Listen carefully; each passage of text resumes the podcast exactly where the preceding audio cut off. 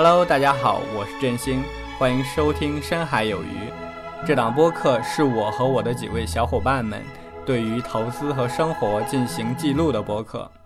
我们会以月的形式进行更新，而主要的内容都会围绕投资的复盘来展开。希望在这种声音的记录形式下，我们能够前往认知的深海，探寻埋藏更深的宝藏。这期播客中提到的任何投资产品，仅为主播们复盘所用，不构成任何投资建议。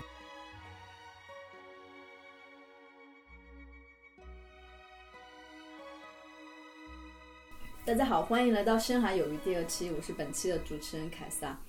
先做一个自我介绍，我有三年多的投资经验，然后现在在一个美港股券商做品牌市场。因为需要写内容，所以日常会体验各种投资品类，比如股票、期权、期货都有一些小研究，然后对基金和基金投资者心理有比较多的嗯深入的研究。然后本人的好奇心比较强，什么都想试一下，所以在投资风格上还没有形成特别稳定的风格。大家好，我是郑民，我是一个后端工程师，有四年投资经验，会从产品和工程的角度来看待投资。大家好，我是翔哥，我是一名运营狗，有五年的投资经验，比较擅长基金投资。因为深知自己的能力不足啊，所以我的主要目标就是找到投资能力比较出众的基金经理，然后把钱交给他，躺赢。大家好，我是振兴，我有五年的投资经验，偏好成长股，现在重仓的是中概股和港股的医疗股。嗯，大家好，我是老干部。我是现在是一名基金量化分析师，有八年的投资经验，比较了解基金、股票、期货、期权等多种投资工具，也了解比较主流的投资理念和投资策略，可能会以一个多策略组合的视角来管理自己的投资。那我们进入今天的正题，先回顾一下九月份的收益率吧。证明你说一下。嗯，首先呢，我先更正一下我的这个收益率，我在上期说我的这个。上上个呃，我今年的收益率是百分之四十二，但是其实我查一下，我其实今年的收益率是百分之三十一。然后的话，呃，又经过九月份的回撤，然后我九月份大概跌了有呃六个点左右，所以其实，呃，我现在今年的收益率百分之二十六左右。呃，另外的话，呃，我可以讲一下我上个月印象比较深刻的呃操操作。啊，我在月初的时候买入的 Roblox 和 Robinhood 两个呃新上市的股股票，他们都是今年新上的，呃，一个在做游戏，一个在做券商，啊，我比较看好这两只股票，所以建了一些观察仓。嗯，你为什么在现在去做他们的买入操作或者说建仓操作呢？嗯，其实这是我个人风格吧，就是如果我只是把它加关注，然后我对这个股票的这个体感很弱。啊，我一定是要持有一小部分的时候，我对这个股票的体感会更强。然后我在日常里会不断的去关注这个股票，还有在在就是这它的股票涨跌里，我会花时间去看这个策略和它的公司的成长情况。嗯，因为投入了成本嘛，有成本你才会关注它。我看他俩都是新股，我记得你之前说那个新股你不跌百分之四十是不会去。呃，买入的，然后他们符合你那个百分之四十标准吗？呃，其实 Robinhood 确实跌了蛮多的。我自己来看，我现在买入时点比其他的最高点应该有三四十左右啊，但是 Roblox 应该没有啊。但但其实我个人刚开始买 Roblox，我觉得它比较适合做波段，它一直在这个八十美金一股的这个呃上下波动啊，它。它已经持续了大概好几个月了啊。那凯撒聊一下九月份的收益情况。九月份的话，美股是大亏，然后港股小亏，A 股是大赚，然后中证五百股指期货大跌，整体情况就是平吧，或者说亏损和盈利的幅度不会超过百分之二。那振兴聊一下。嗯，我的九月份仍然是大亏的一个月。嗯，延续的从四月以来的整整个的那个持仓的风格，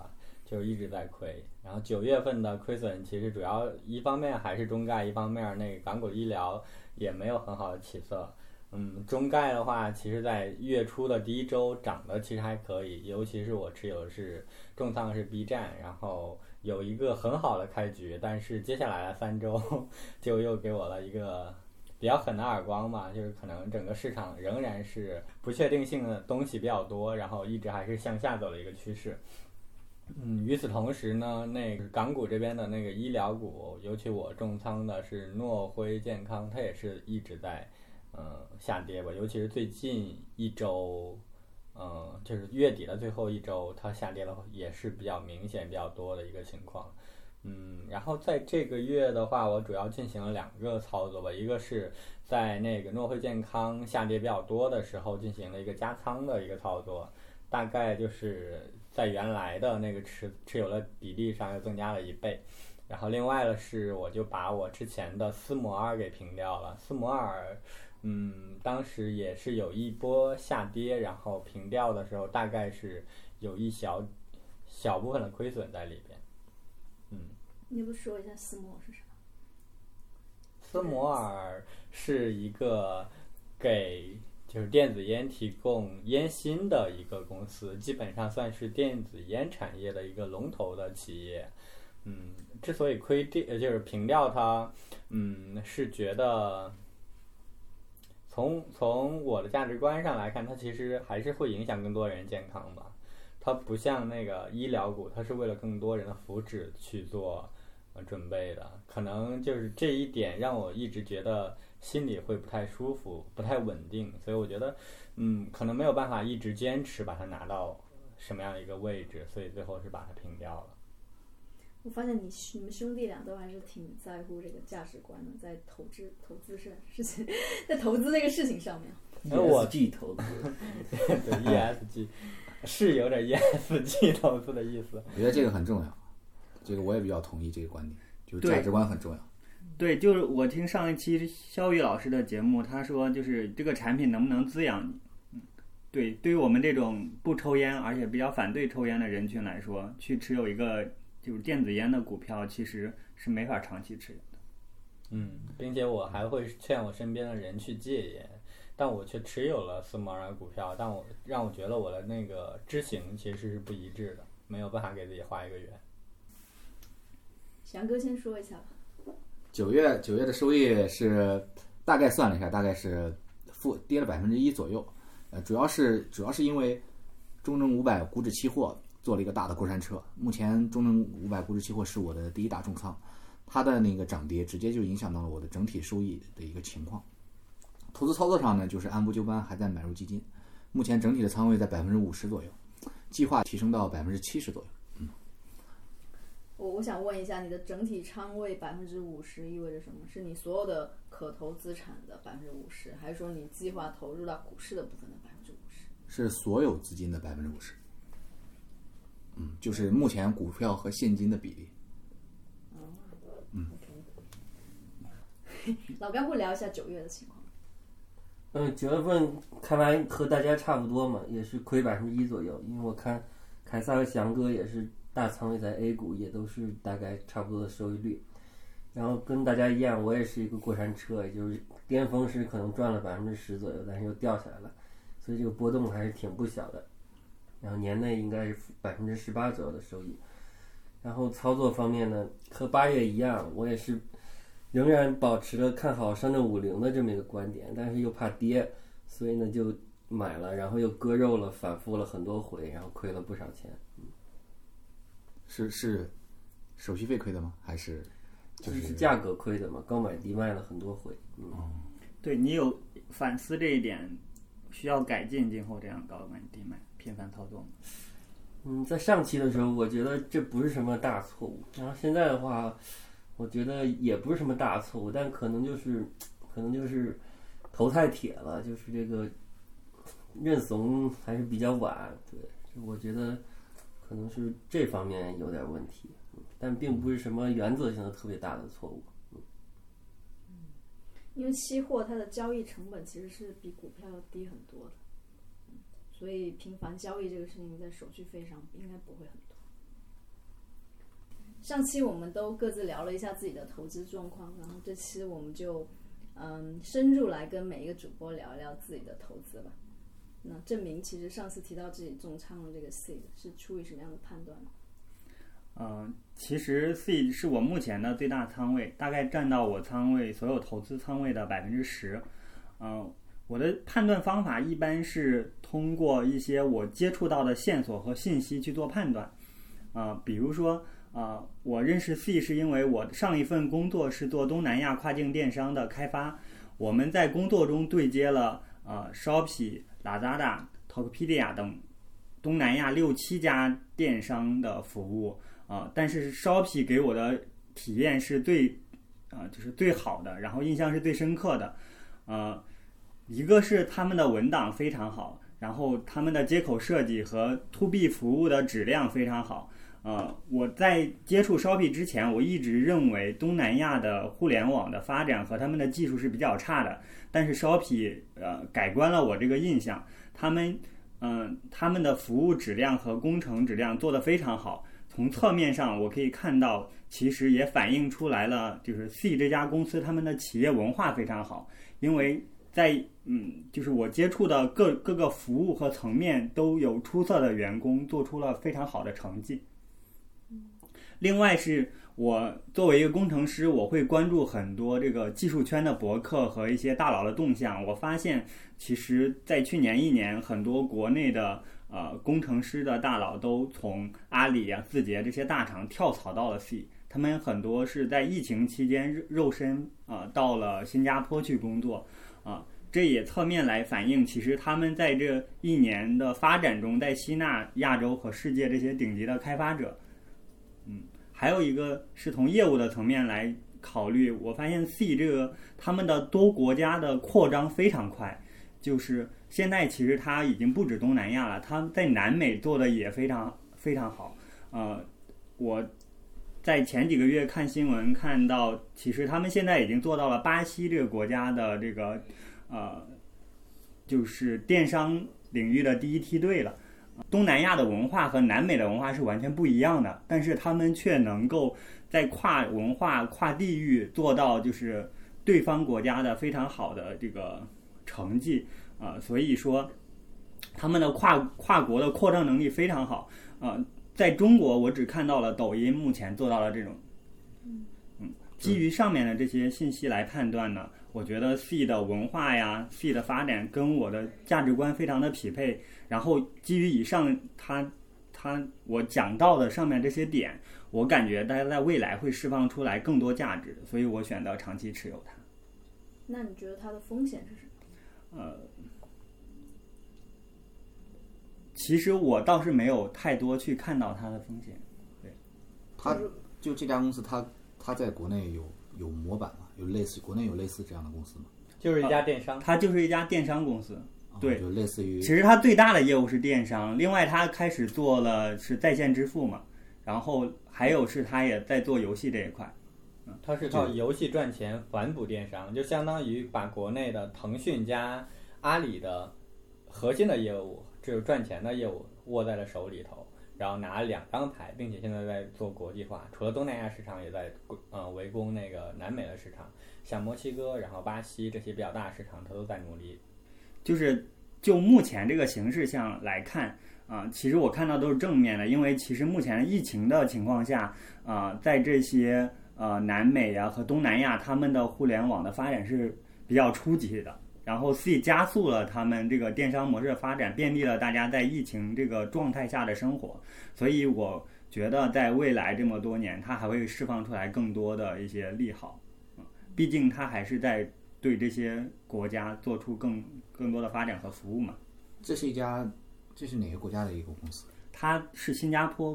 啊。嗯，但是它的创始人是中国的。嗯，对，是华裔的。是是有中中国资本进入是吗？呃，他们最大投资好像是腾讯吧？是的。对。哦，明白。那你持有 C 的收益情况怎么样？嗯，目前来看，我持有大概收益百分之百吧。然后我大概是，其实我是九十六块钱开始买的，现在已经三百多了但是我当时买的其实还是比较少的，也是从观察仓开始慢慢加仓的。呃，我目前的成本价是一百五。嗯。所以，所以，所以这这，所以我发现这其中是不是有有一种逻辑，就是东南亚目前它比如说电商啊、物流啊这些，我们都可以参照国内的模板，然后找到相应的公司可以做一个投资。这个逻辑不知道是是不是可以存在？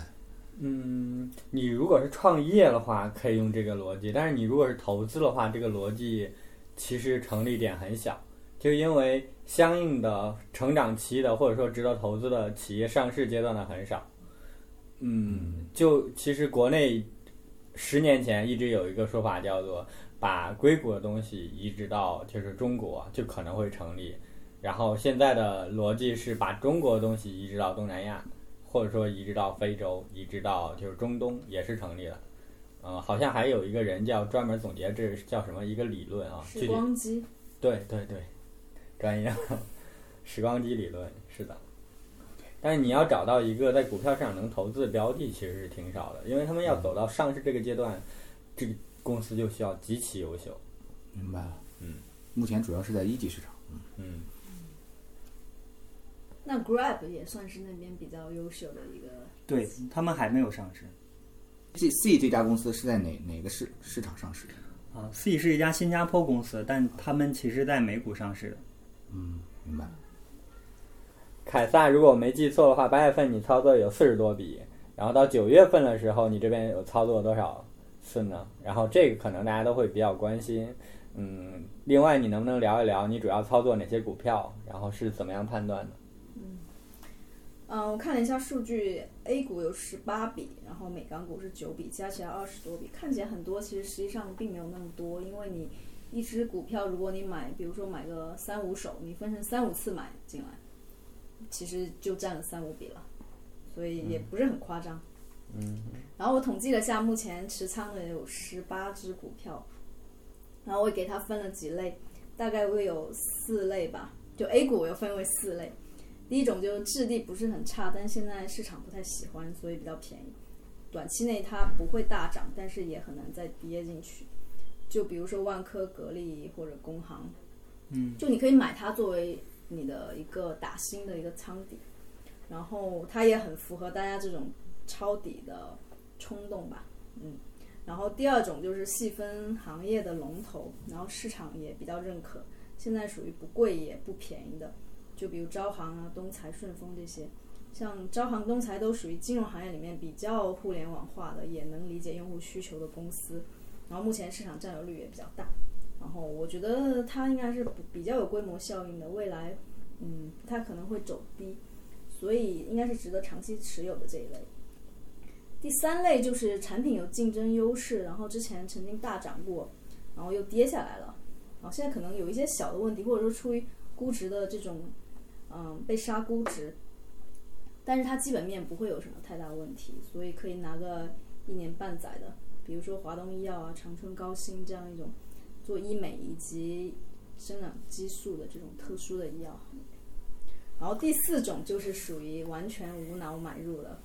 比如说朋友推荐的一个什么杰瑞股份啊，当时他特别权威、特别笃定的跟我推荐，然后我就根本没想过这干嘛的，我就直接买了，而且还买挺多的，然后七八月份就亏得很惨。所以这个股票是干什么？它是做油气服务的，油气设备的，就是服务于那些去挖油做页岩气的那种设备。嗯，反正就是我买完之后亏了，我才去了解它干嘛的。我天，这个确实符合无脑买入，纯无脑。但前提是这个推荐的人，在我看来他应该是比较专业，而且他有很多成功的投资经验。你这个让我想起来，你这个你这一笔操作让我想起来了老干部的经典名言，就是不要相信你的朋友，不要相信大 V，不要相信任何等等等等之类的。嗯，你你说的很对。所以这个朋友你是怎么认识的？嗯很多年前工作上认识的呀。所以现在还是朋友吗？是朋友啊，因为我现在经过九月份已经回本，现在已经盈利十几个点了，哦有反转。有反转。还是无脑买。但是我就我就拿着嘛，就是在它最低的时候，我还想了还是要补一下的，补了一点吧。然后盈利十几个点也挺多的最。高的时候盈利二十几个点，我也没有没有那个什么，没有卖掉。明白。出门靠朋友，朋友保住了，这个朋友保住了。然后那个嗯，也是受益于最近这种天然气啊还是什么这种涨价吧，然后整个油石油的油气相关的这种股票和呃中石油都涨了很多了，所以更不用说这种，应该也是顺带着就涨上去了。然后第二，刚刚说的这种无脑买入，还有一个就是券商的客户经理给我推荐了一个量化策略，就他们有那种群嘛，然后我就想，他推荐了一个，然后我没买，它涨了，于是他推荐第二个的时候我就买了，买完之后连着两天跌停，我心想我到底是不是遇到杀猪盘了？然后我就去查了一下这个公司，好像质地还 OK，然后我就拿了一下，后来解套就赶紧跑了。啊，对，两种都属于无脑买入的一个例子。但是都赚钱了。啊，对，两两种都赚钱，但是我我还是觉得是一个错误的行为。赚钱可能是运气，如果就是我长期或者说多次的这种频繁的无脑买入，可能最终的结果应该是大亏的可能性大于赚。啊，所以我这里补一下啊，就是大家不要听说我持有 C 就现在就去买，我还是建议大家等一个好价格。A 股就是这些，然后美股现在还有腾讯的 ADR 和苹果，然后并且重仓了某个互联网券商，而且喜提了腰斩。嗯，腾讯的 ADR 的话，就其实就是腾讯的港股在美股上面的一个叫纯托凭证吧，就相当于是腾讯的股票，但是你可以只买一股，所以它比起港股买腾讯的话，也门槛会低很多。然后港股的话，有阿里、小米和海底捞的调味料供应商怡海国际，这个都还亏挺多的，每一个都亏了有百分之一二十吧，嗯，但是我觉得都属于说被市，这些都属于当前被市场低估的比较厉害，然后我觉得质地也是不错，所以我会一直拿着。还有值得一提的是，我还买了港股的一个小米的期货，结果爆仓了。嗯，就是因为一直很看好小米，然后当时它又一直跌，然后我账户的钱其实又不太够，然后基于对期货的好奇吧，然后也有一些小的研究，然后发现只要四千左右的保证金就能买入两万多市值的小米的股，然后这个风险应该是比较可控的，所以就买了。没想到它最近又跌得还太厉害，然后直接就爆仓了。嗯，当然我还是还是坚决的看好它，但是它可能还需要至少一年或者三年以上的这么一个等待的时间，所以投资小米的话还是得买股票，而不是这种加杠杆的衍生品，有可能等着等着就爆仓了啊！事实上它是等不起的。嗯哎，所以你觉得你这次爆仓的主要原因是什么？是因为你选择了错误的投资标投资方式吗？我觉得选择这个错误应该在于说，嗯，在一个股票在下跌趋势下跌趋势的时候，你加杠杆去抄底，就是你抄底本身就有风险，结果你还加杠杆抄底，这就有点，嗯，你这个是看多是吗？对。哎我觉得问题在于没钱还想买，结果 结果就上了杠杆，然后但但是那个杠杆其实也是正常的波动，像你看它两万块钱，它亏了两千多港币，相当于就跌了百分之十几，嗯。就爆仓了，相当于一个正常的波动给给洗掉了，对，嗯对，所以还是一个正常波动吧。嗯，所以对爆仓应该先准确的评估一下它的风险，就是你能承受的这个涨跌幅，然后再去选股。我我觉得这笔余额嘛。这笔其实还是有我觉得还是赌性有点强吧，还是我是博它短期会很快的，就是反弹，但是它没有。嗯，如果我是觉得它不会很快反弹，我可能不会这个时候加杠杆去买它，嗯明白。所以还是判断错误吧。赌博也需要有筹码才行。这个反思怪啊，你这是。然后九月份的中证五百指数期货，也就是 IC 有比较大的回撤吧，就回撤的这个盈利呢是大于我在 A 股股票里面赚的钱，但是因为我也没有去看那个账户，因为它不太需要操作，所以就选择性的忽略。因为我每天会打开我的 A 股账户，但是不会去看期货的账户。这样的话呢，就特别有利于维持一个好的心态。然后最后我这个现金管理的仓位收益也是不错，就固收加能够有个一个月百分之二的收益，当然这个月可能其实比较特殊啊，但是单月百分之二的收益还是挺高的。你这贵收家怎么九月份赚这么多？是不是买消费了？那他是不是七八月份赚的不多呀、他好像在六月还是什么时候有个回撤吧，七八月份还 OK 的，就是它里面可能有一些地产，地产的一个仓位，嗯，我想问的是，就是你这个固收加，它是一个基金组合还是一只基金？它是一只基金，一只混合基金，对吧？对。啊，然后股票仓位可能也就百分之十到二十。嗯一种一只偏债混合基金。对就上次振兴提到今年回撤特别多，我特别想了解一下是什么原因造成的，然后有什么经验和收获、教训可以分享给大家。嗯，其实我刚才也基本上在讲我今年的重仓的方向，一方面是中概股，然后在今年五六月份以来的话，又开始重仓的是港股医疗，然后中概股和港股医疗从就是我反正我持有到现在吧，或者说从四月份到现在，一直是一个不停在跌的一个情况，然后它的那个在快快速的回撤中的话。境况其实是很惨的。如果用一句话总结的话，那其实就是该犯的错误基本上都犯了一遍嘛。然后它可能包括了嗯不明智的选择了投资品，然后错误的就是买点，或者说就是因为情绪进行了一些卖出的卖点，然后仓位的控制呀，嗯，还有一个比较严重问题是投资的分散程度呀，这些。可能都导致了我面对了一些问题吧，就是面就是造成了现在这个比较大的回撤，嗯，当然这也引发引发了我一些思考吧，就是之前其实一直在考虑是什么样一只股票能够给自己带来更多的那个盈利，然后从这个角度来出发的话，去反思自己的整个投资风格，其实我复盘下来就觉得自己其实一直在重仓成长股。然后，如果特别看好的话，会把很多资金就是重压在一只或者两只的成长股上面，然后会放很很大的筹码，可能和其他的嗯同学的差异性会比较大一些。你最多会占比到多少？最多一只股票可能有二十或者三十的样子吧。在一单只的股票上，可能就是如果某一个时间点特别看好一一个呃标的，或者说就觉得这个一直在跌，然后需要去。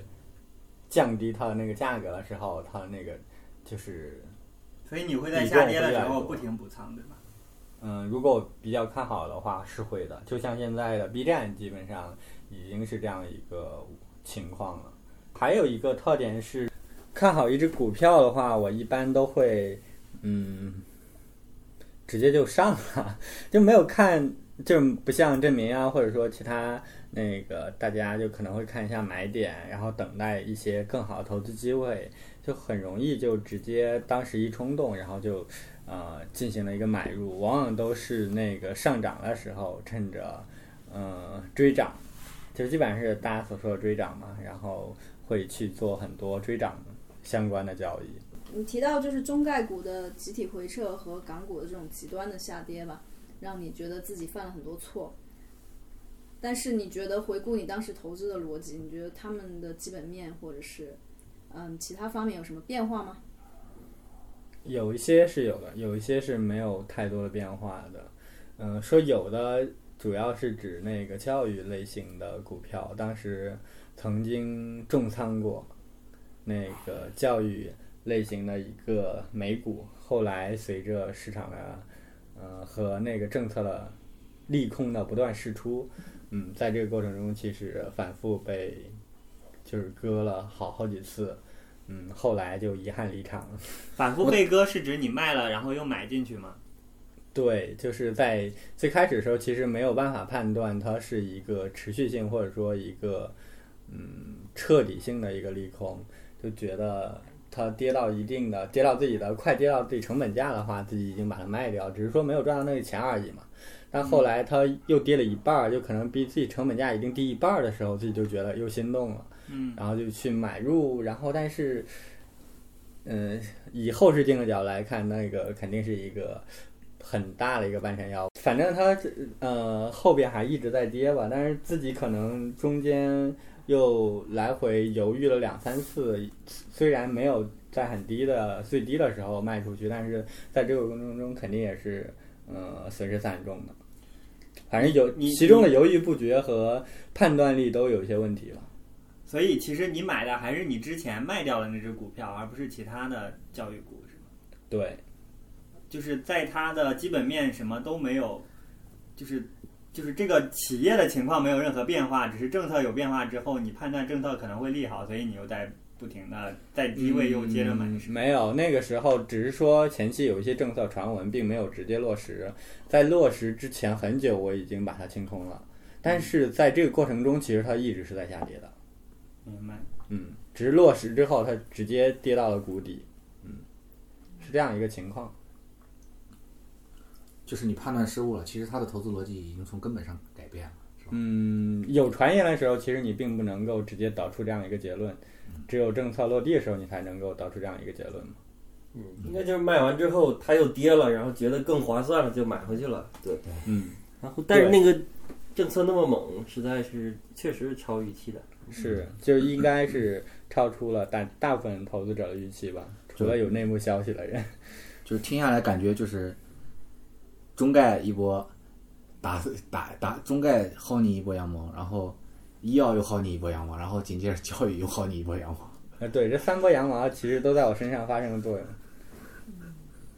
但但因为我私下里了解，你投的这个并不是教育行业的龙头，嗯哼，我感觉可能这是不是你个人在投资中的一些惯性？因为你之前买卖过它，所以你还在不停的去找它的低点，然后再做交易。对，是的，就是一旦对这个票就是经常去持有或者交易的时候，就有一种自信吧。但是这种自信其实并不是建立在你对它的基本面完全了解基础上的，而只是说你对它过去的价格，或者说你对你这个交易的这个经验，然后的这过程中建立了一些自我的熟知感。其实这个应该是一个比较严重的错误。这是一种这是一种偏差。嗯，就有一点像说，你觉得你熟悉的这个股性，这个股的股性，所以你觉得它掉到这里的时候，已经是它很便宜的时候，你现在买进去，大概率会上涨，但可能这个是错的。嗯，就如果是以“股性”这个词来看的话，大概率肯定是错的。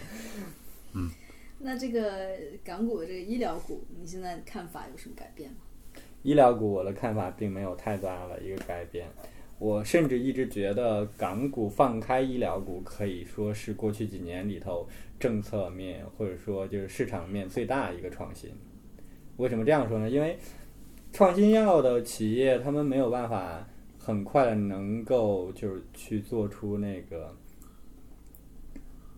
资本的一个变现嘛，就是大家那个投入没有办法迅速得到一个回报，但是港股放开了这些创新药非盈利状态的上市，这个长期来看，对于整个医药的产业和国内这些就是医药研发，就是医药创新，都是一个长远的利好。所以我其实是很看好这个市场机制的，并且从中选择我觉得还不错的，嗯，一两只那个相应的股票。选择的标准主要是一方面，它这个产品在市场上或者说在国内市场上是稀缺的，嗯，它有很强的一个市场的空间。就像诺惠健康，它主要是做了一个肠癌的早期筛选，我个人是很看好这个市场发展的方向的。只是嗯，并且它现在也是这整个市场的一个龙头。嗯嗯，我我用过那个嗯诺惠健康的那个瀑布管，嗯它就是筛筛选早期筛选那个大肠癌的那个。嗯嗯，对，这个基本上算是它的龙头产品了。那你觉得它发生这么一大波暴跌是因为什么？和个股的原因相关度不大，其实整个市场的情绪在回调。嗯，本身这些医药企业它本身是高投入，就高研发投入，但是它那个市场的那个回报还是相对处于一个初期。那可能就是一年投入的钱和它那个现在收收到钱相比之下，还是有很大的一个偏差的。嗯，所以在那个嗯。港股整体回调的时候，它的回调力度甚至要比就是大盘港股的大盘要更大一些，所以它现在处于一个下降趋势，我觉得也是一个可以接受一个状态。嗯但是它整体的那个我投资它的逻辑并没有发生变化，这个市场或者说就是那个医药这个市场、创新药这个市场，肯定是越来越向前的一个状态。嗯，可能唯一可以需要去打问号是诺辉健康这个企业在五年后还是不是这个市场的龙头？如果它不是的话，那我这笔投资肯定是有问题的。如果它是的话，那我不觉得现在这个回调对于我投资它有任何的影响。嗯，我比较赞同你这点嘛。我们之前我们公司有个朋友来分享说，其实未来肯定随着老龄化的加深，其实对医医疗健康的啊这个利好，或者说它会有更大的需求在，更大的市场在这里。嗯，为什么我看好癌症这个早衰这个市场呢？嗯，以就是一些数据来来看啊，我并不知道很现在的很详细的数据。嗯，日本他们的癌症的那个五年的存活率要远比就是中国的癌症的五年的存活率要高。那它的根本原因并不是说他们现在治疗技术有多好，而是他们的那个检测早期的筛选机制要比我们完善。他们在就是那个四十岁、五十岁这些年纪的时候，会进行很多的癌症的筛选和那个检查。这个检查其实提升了他们那个癌症的生存率，以及他们整体国民的那个寿命。这个其实随着我们国民的，或者说就是很多人的那个生活水平的提高，以及那个医药市场的发展，肯定也会逐步向那个市市场过渡，并且很多药会进入那个医保或者怎么样一些覆盖的一些名单。这个肯定是一个历史发展过程。当我们整个社会和整个国家都越来有钱的时候，钱会在哪里呢？肯定让更多人活着更舒服，活得更久。嗯然后我想问，就是像你提到这个中概股，还有包括这种医疗股吧，它本质上嗯都是一个风险很高的两个行业。然后嗯你重仓了这么两大高风险的行业，你有没有做一些什么样的保护来降低这个投资的风险呢？很明显没有，所以亏，非常好的问题。所以就亏了很很会对，波动我觉得很大嘛我们。可以下一期或者哪一期来聊一聊，说如果你持有这种高风险的资产的时候，有一些什么手段可以来降低这个风险。嗯，并不是说我们投资股票就只能是买了然后就不管放着这么唯一一种手段。他们好像都处于那种高估值，然后低营收水平，所以在一个市场回调的时候，他们的那个下跌幅度都要远高于那个盈利水平稍微好一点或者估值水平稍微低一点的那些股票。所以就是在这个过程中，其实我的痛苦程度是很高的，尤其是嗯五月份、六月份、七月份那个痛苦程度极高。到他们跌了很多之后，其实现在已经是一个躺躺平状态嘛。嗯，如果说我有没有做相应的应对，其实这个应对应该是相对来说比较少吧。嗯，并没有做很好的那个，就是像大家提到的那个分散或者怎么样一些策略去分或者一摊这个风险些衍。生品，做一些对对冲之类的。冲之类的，那那个其实对我来说，嗯，就太远了，就感觉自己不一定能够利用好，反而会亏更多钱。还是不熟悉害怕。不了解、害怕，对，还没有到很了解或者很熟悉的程度去应对这个风险，用它们。嗯，但如果现在来看的话，我可能持有两三只相应的中概股或者说港股的医疗股，我相对来说对他们还是有信心的，所以，嗯，在最近的下跌，不管是 B 站还是诺和健康，我都选择了进一步的买入。嗯，等待之后的市场一个新的变化吧。好吧，那振兴反正就是一个热爱股票的人，并且在过去几个月里面还亏了挺多钱的。但是翔哥这就跟他形成一个很强烈的对比，就是他可能不怎么炒股，而是非常的坚定的选择基金。所以翔哥来聊一下为什么？嗯，对，我之所以选选择基金呢，是因为我深知自己的投资水平是在哪个段位啊，就是非常一在一个非常低的一个段位。呃，自己总结一下，就是呃四四大有限，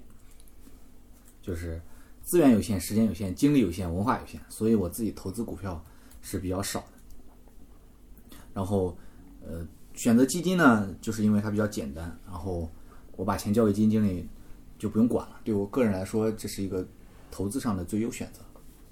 嗯嗯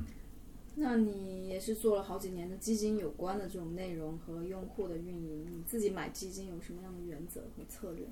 嗯我的投资基金的主要策略大致可以总结为三点，就是第一点是基金配置策略上是核心加卫星策略，第二点是基金选择策略上主要是选主动管理型基金，然后指数基金打辅助，然后第三点投资策略上主要的投资策略是无脑买入，就是基本上就是持有持有为主，然后很少止盈卖出。嗯那你这个核心和卫星具体是指什么呀？嗯这个可以做一个类比，就比如说我们，比如说我们去聚餐，然后吃饭，我们通常会点三四个硬菜，然后再点一些素菜，做一些配菜。这个核心和卫星大概就是这这么一个类似的一个一个一个策略，就是核心我的主菜核心基金部分呢，是由是投资由比较分散、收益相对稳健的基金组成。就这些基金，他们在风格上是更偏向大盘的，然后价值和成长，呃，比较平衡型的一些基金。你可以理解为我买了一个精选版的 A 股的大盘股的一个组合，然后这部分基金它的配置比例也比较高，就占到我整个投资呃权益类资产总额的百分之七十左右。也就是说，这些基金它是一个我投资组合的一个基本盘，它决定了我投资的一个大部分的收益。对，然后卫星基金就是配菜，它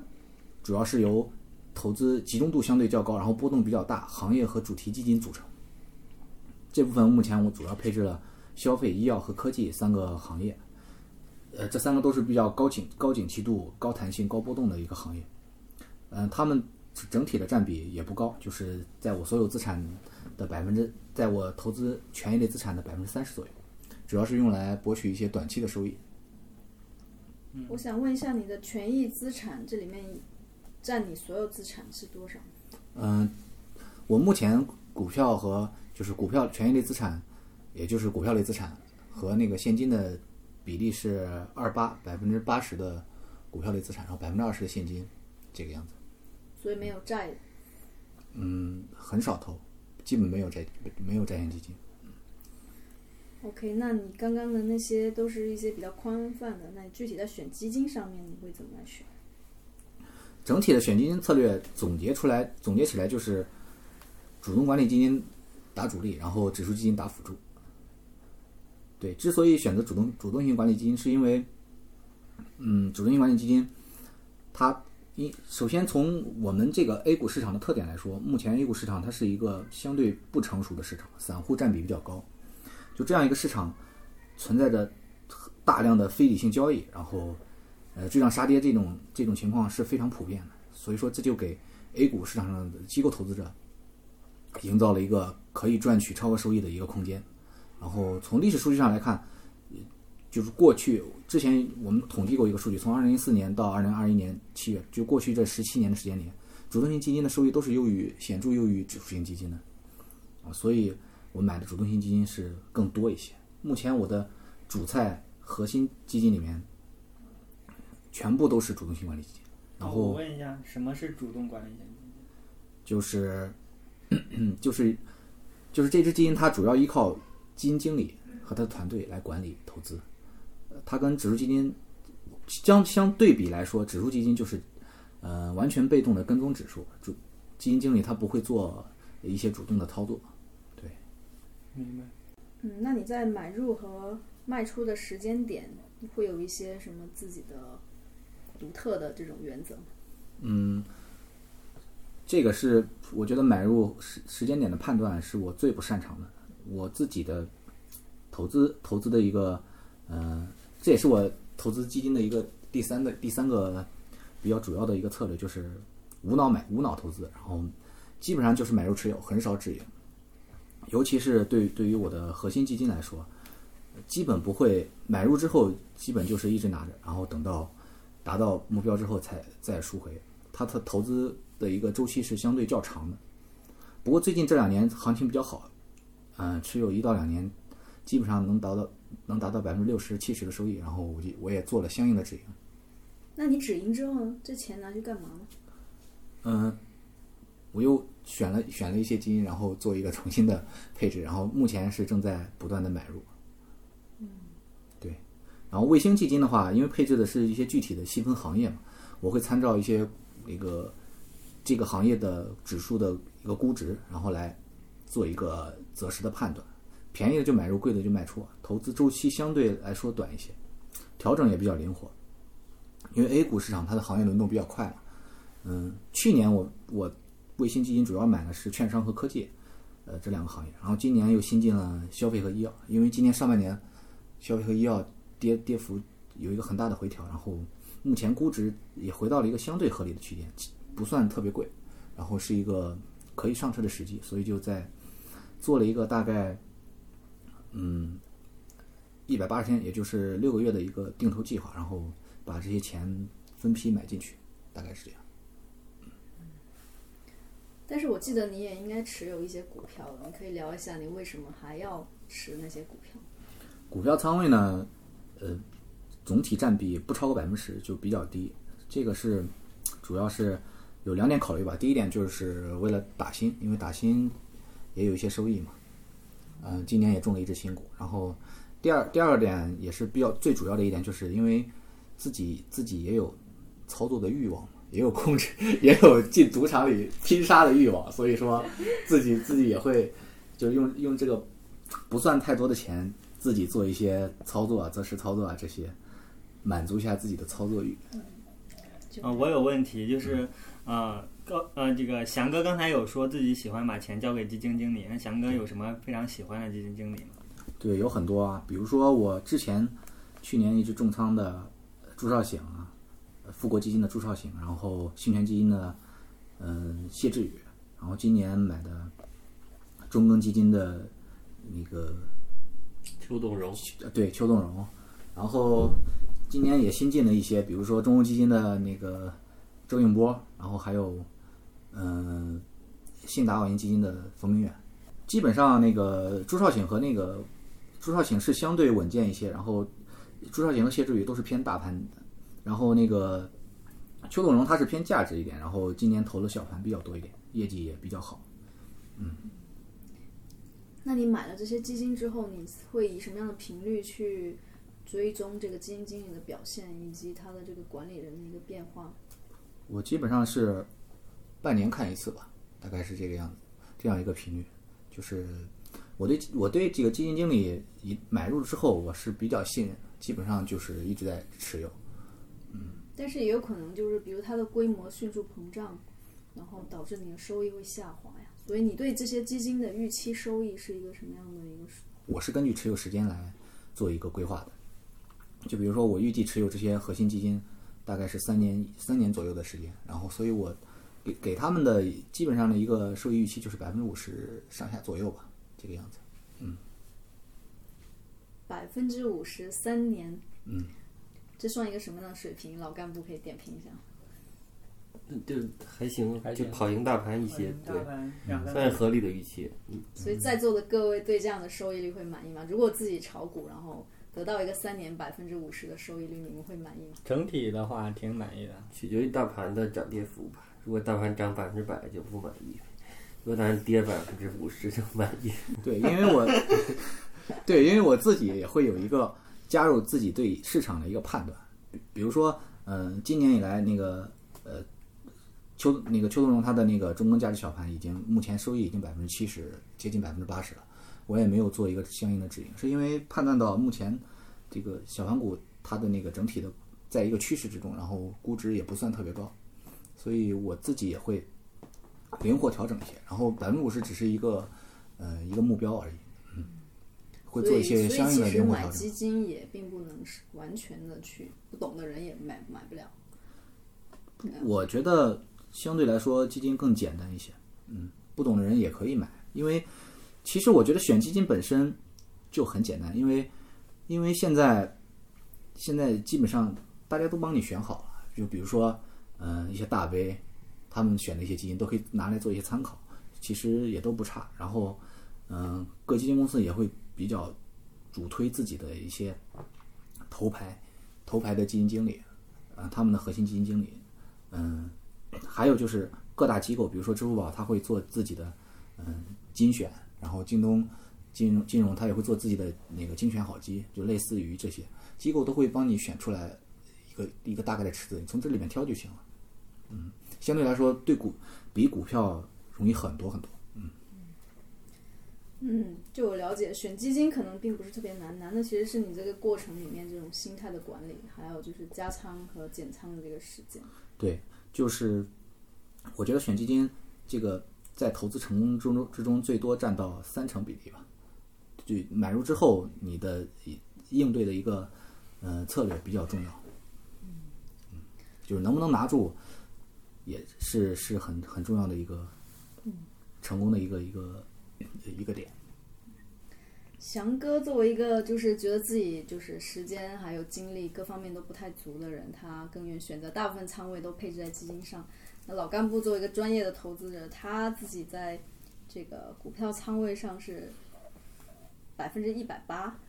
所以应该算是一个比较激进的投资者了。所以想问一下老干部，他怎么来应对这个回撤风险呢？在这么一种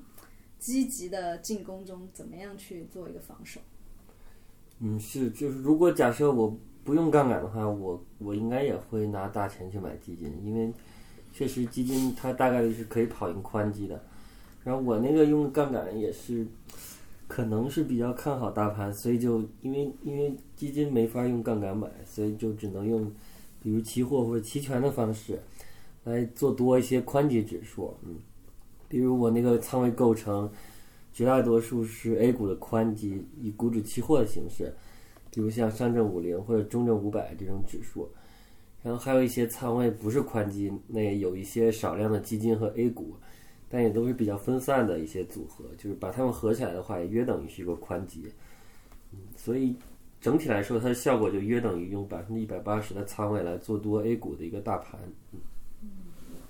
就是看到老干部的这个投资风格做投资方式之后，我感到就是有一种很清新的感觉。因为我在好几年前看到一个就是讲基金的书嘛，他也提到说关于这个风险收益比的问题。他有举了两个例子，大家可以听一下。就是有一种投资是你的预期收益是百分之五，但是最大回撤是百分之十；还有一种是预期收益是百分之二，但是它最大回撤才百分之一。你们会选择第一种还是第二种？当然选百分之五的，肯定选第一种，收益率高啊。嗯，所以你们这就都错了嘛？应当是选择第二种啊。第二种你看似百分之二，但是它的风险收益比高，你可以加杠杆。你加到它的最大回撤跟第一种相相等的时候，它的收益率可以到百分之二十。前提是融资成本低于百分之二才能加。对。如果融资成本等于百分之二，那就加不加都一样，没有意义。嗯。那肯定是要考虑融资成本，但是我是觉得说，一般人投资的时候可能去没有去考虑到这个风险收益比的问题，而只是去考虑这个收益。但是你为了同样收益，你有可能承担了一个过多的风险，这个风险是完全可以规避掉的。所以老干部用这种，嗯，就是先用这种宽基来降低整个风险，然后又加杠杆的方式又把风险就是加上去了，所以再把它整体的收益又提高了一些。对，所以所以我用股指期货上杠杆，而不用个股，不用什么融资融券的什么，就是因为有两个好处。就第一个是股指期货跌了有人管，因为它是宽基嘛，而宽基如果跌太多的话是不符合那个国家或者政府的利益的，也会造成一些负面的社会影响。所以我国其实还是比较在意这个宽基的涨跌的，就是如果它跌太多的话，大概率是有人管的。然后那个，但是个股的话就没人管。像最近有很多爆仓的那个帖子嘛，有人是长生高新，有人格力电器什么的，对，就是。但是但是这两个好像都是凯撒的持仓股，但是他没什么杠杆。对，反正就有人就是满仓去满满融去买一两只股票，那跌百分之五十其实也是挺正常的，于是就死掉了。嗯。但是宽基跌百分之五十的概率就远低于个股，这是第一方面。第二方面就是，股指期货的融资成本是零或者是负数，而个股的那个融资融券的成本是每年年化有百分之六到八这么个水平。因因为这个融资成本是零还是百分之六到八，其实差挺多的。像上证五零和沪深三百什么的，上证五零融资成本基本就是零，就是如果你用十几万去买一百万的上证五零的话，相当于你借了八十多万，但这八十多万是不收利息的，所以融资成本是零。但如果买中证五百的话，因为股指期货有贴水，所以你买中证五百的股指期货可以无风险的跑赢中证五百，也可以把它看作融资成本是负数，就是每年可以白赚百分之九左右的一个利息。所以呢，像一般，所以呢，就是融资买个股相当于是时间的敌人，但是融资买这个宽基、买股指期货相当于时间的朋友，就随着时间的推移，你的安全垫越来越厚的。对，老干部还没聊一下怎么来控制这个回撤的。嗯，是因为上杠杆之后，其实回撤是一个比较大的事情。嗯，我大概会从三个维度来，三个方面来应对吧。就第一个方面就是。对于比较懂的或者概率比较大的话，那么提高正确率，然后选择有概率优势的这一边，这样就可以控制回撤。因为回撤其实相当于是犯错了嘛，就如果一直不犯错，那一直没有回撤了，所以就尽量降低自己犯错的概率。然后第二方面，对于没有把握的东西，那就如果真的走势不好，就用减仓来应对回撤，因为你也不知道未来是更不好了还是会变好。那那如果如果你觉得压力很大，你还不减仓，那就有点赌博了。然后第三个就是，如果自己状态不太好，不管是主观的状态还是客观的表现什么的，如果认为不太好的话，那么也是先减仓，然后再装死，用这种方法来应对回撤。就是相当于你，你只有在仓位不太不太重的时候，你才有资格去跟那儿减仓，然后苟着。嗯，能不能举一点例子？就是。嗯，你具体怎么做？嗯，比如说，首先是概率大的这一边，那宽基指数长期来看肯定是概率非常大的一个赚钱的，当然它它肯定不会涨到天上去，就是不会收益率特别高的那种，但是它跑赢低风险的理财或者存款是非常有把握的，年化百分之十这么左右一个基础的收益率是可以有的。然后如果买的是宽基指数增强，也就是融资成本如果是负数的话。那每年的收益率又能加上百分之九，这就年化百分之十九了。所以呢，长期持有一个宽基指数就可以站在概率优势的一边。如果这百分之十九再加两倍杠杆，就百分之三十八了嘛。嗯。然后，但是，然后另一方面就是，如果真的股市认为自己比较有风险，然后，然后又能被自己提前看出来，也就是说也是在自己的能力范围之内的话，那那肯定是要减仓。这种情况就可以降低回撤。然后第二方面，就刚才说的，对于不确定的时候，那只能无脑减仓，通过无脑减仓来降低回撤。就是你提前想好，你大概能接受，就是如果跌的话，你大概是百分之一百几的仓位是安全的。如果你觉得现在仓位高于这个安全水平，那只能通过减仓来降低回撤，因为你不知道未来市场是跌嘛，所以你就无脑先卖出去，看可能它大概率又涨回去了，但你也不能乱赌，对吧？你能不能说一下你你自己对某一个标的的这种操作的过程？嗯，对，像我八月和九月都看好上证五零，然后，但是那个上证五零其实是在底下震荡嘛，就是它没怎么涨也没怎么跌，但我真的很看好，所以我就动不动的就去买，买完之后可能就跌一两天，那我就给卖了，因为我我真的不确定它是是是要使劲跌，还是说那个随便跌一下就涨回来。但现在回头来看，随便跌一下又都涨回来了，对。但是中间也不太敢赌，因为毕竟有仓位有点多，因为也也不想亏成负数，对。所以就就就相当于就属于这种情况，就你不太确定的话，那你就先跌了，你就先卖点出来，对。其实这种情况是也是比较正常的，而且可能会反复亏嘛，因为因为有可能它一直震荡，你会一直亏，这是有这个可能性的。然后，另外一种规避不确定性的方法，就是在长假或者是主观认为不确定性特别高的时候，你可以买一些看跌期权，来适当的锁定一下黑天鹅的风险。像我去年春节的时候，我有一点点的看跌期权，然后就当时春节之后一开盘就涨了六倍嘛，因为当时是新冠新冠疫情出来了，然后嗯，那个大概跌了百分之八左右，对吧？去年春节的开盘第一天，对。大盘跌百分之八，对，很可怕。嗯，所以你当时看跌期权肯定是赚了很多倍了。对对对，那你有卖出吗？因为第二天就暴涨去了。好像是给止盈了吧？我记得是给止盈了，因为他假期已经过了，就没必要再拿它了。对，所以这个也挺要求执行力的。嗯，那对，但是如果真的认为这是件比较严肃的事儿，也没啥执行力，你就你就去执行就好了。对，只要别忘了就行。嗯。哎这个国内买期权的这个方式或者门槛，能不能解释一下？国内的官方期权只有两种，第一种是上海和深圳的股票交易所，在在那个股票交易所里面交易的是 ETF 期权，有五零 ETF 和两个三百 ETF 的期权，一共有三个标的，其中三百 ETF 一个是嘉实的，一个华泰柏瑞的，就嘉实的那个在深圳，华泰柏瑞那个在上海，然后五零的 ETF 是华夏的那只五零 ETF。然后第二种期权是在中国金融期货交易所交易的，是沪深三百股指期货的期权，相当于一个是 ETF 的期权在股票账户那边，另一个是股指期货的期权在期货账户那边。就是我们在股票账户里可以直接买期权，对吧？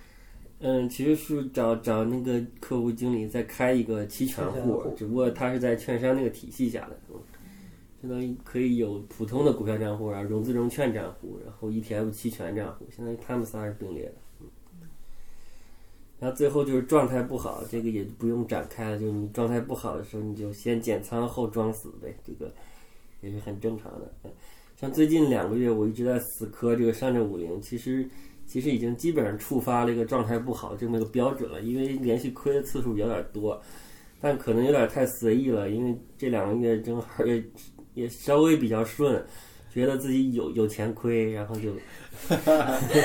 然后坐过山车，九月份就付了，对，是这样的。那老干部这个按照这个操作，他遇到最大的回撤啊、可以讲一下这个经历吗？嗯，最大回撤应该是在百分之三十到百分之四十之间，然后发生在去年的三月份。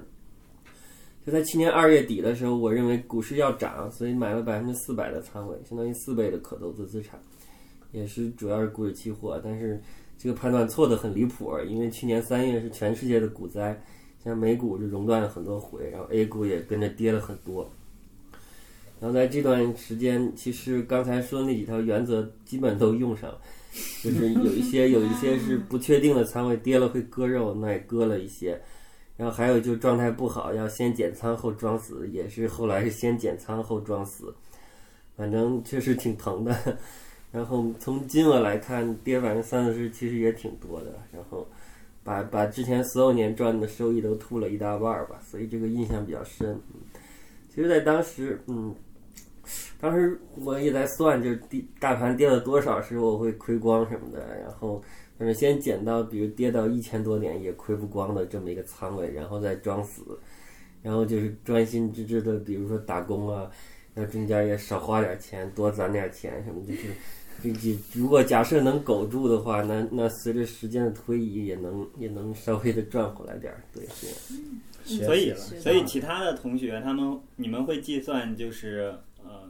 现现在会跌到多少的仓位，然后你们承受不住。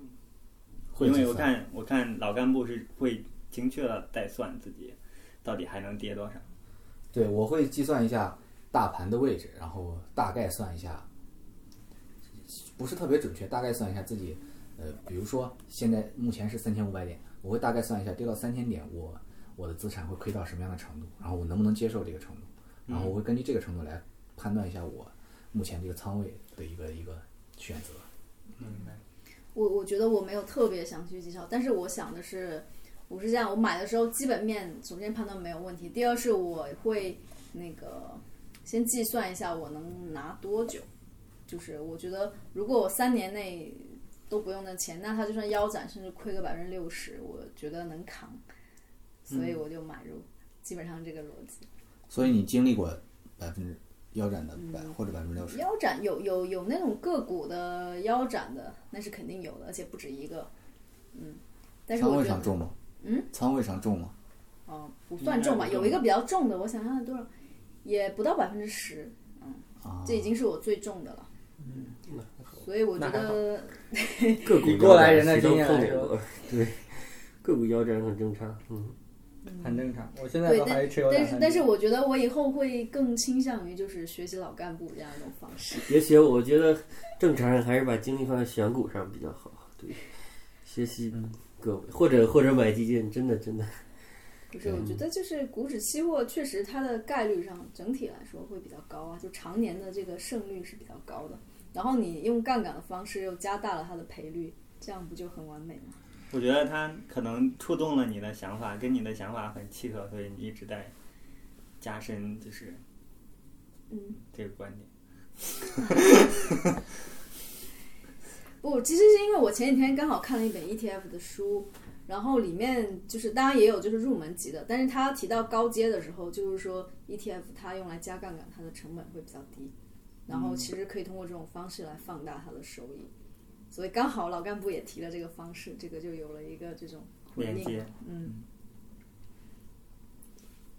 那我们这个投资的环节就聊到这里吧，然后接下来就是分享，每个人先分享一个书或者是什么东西。嗯，嗯好，我先来吧。啊、我我最近在看《投资最重要的事》啊、其实我们刚才的讨论中，其实大家都多多少少的提到了很多里边提到的一些方法和一些逻辑啊、比如说啊、我感触最深的是他在说啊、投资其实是分为啊进攻和防守两种模式的啊。大部分人，比如说如果是重仓类某只股票，或者说加了很多杠杆，这种属于进攻型的选手啊。如果是多多仓分散，或者说啊、押宝在这个指数基金，这属于比较防守型的选手啊、大部分投资的人都是在就是进攻和防守的中间去做平衡的。比如说防守的选手，其实更多的想的是在防守的过程中如何扩大收益，对吧？啊、而进攻的选手是在我啊、在这么大的这个杠杆中，我如何去减少回撤或者减少风险？我我也相信，就是这两者的平衡是我们今后就是投资生涯中要精进的，就是手艺吧啊，所以我把这本书推荐给大家。嗯老干部，嗯，确实就是刚才也提到，就是假设我不用杠杆的话，我可能会拿比较大的钱去买基金，就像翔哥一样，因为因为因为真的是除了不考虑杠杆的话，应该是主动性公募基金是所有我们普通人能接触到的投资产品中长期年化收益率最高的一个东西。当然，自己选股如果能力强的话，可以取得更高的年化收益率，但确实。作为普通人来说，无论精力还是时间还是研究深度什么的，跟机构投资者比肯定是有差距。然后，所以精选基金这么一个事情应该是值得做的。所以我最近也在思考，就是基金投资怎么做会比较好。但现在还没有一个特没有特别成熟的想法。然后以后如果有一些心得会再来分享。嗯，我们回来可以整一个基金特辑，然后老干部可以主主要的分享一下，大家来抄，大家来抄抄作业。抄翔哥的作业，嗯，来翔哥说一下吧。啊、我分享一本书吧，就是我我我入门时的一个启蒙书。这本书呢，它是由中国有中国台湾教母定投教母之称的肖碧燕女士写的一本书。嗯、这本书的名字叫《肖碧燕教你靠基金小钱也能变大钱》，名字比较长，而且这本书还是繁体字的，所以大家。大家在读的时候可能会有一点不适，但是这本书呢，它的干货是非常多的，而且非常偏实战。嗯，肖碧燕在其中也分享了自己的定投的实战技巧，非常适合刚入门的小白投资者啊、所以我觉得这本书还是非常值得一看的，推荐给大家。特别尤其是呃想想刚刚入门基金投资的一些用户朋友，凯撒这边呢？嗯，我九月其实花了不少时间，就是在研究说怎么样去读美股财报这个事情。当时我同事也推荐了一本书，叫《股市真规则》。这本书它叫它的作者是帕特多尔西，其实也是晨星公司的整个的股票分析团队吧。晨星公司可能大家都知道，就是一个给各个基金去做评级的这么一个公司吧。然后书它有几个部分嘛，一部分就前面就是普通人投资股市的一些法则啊，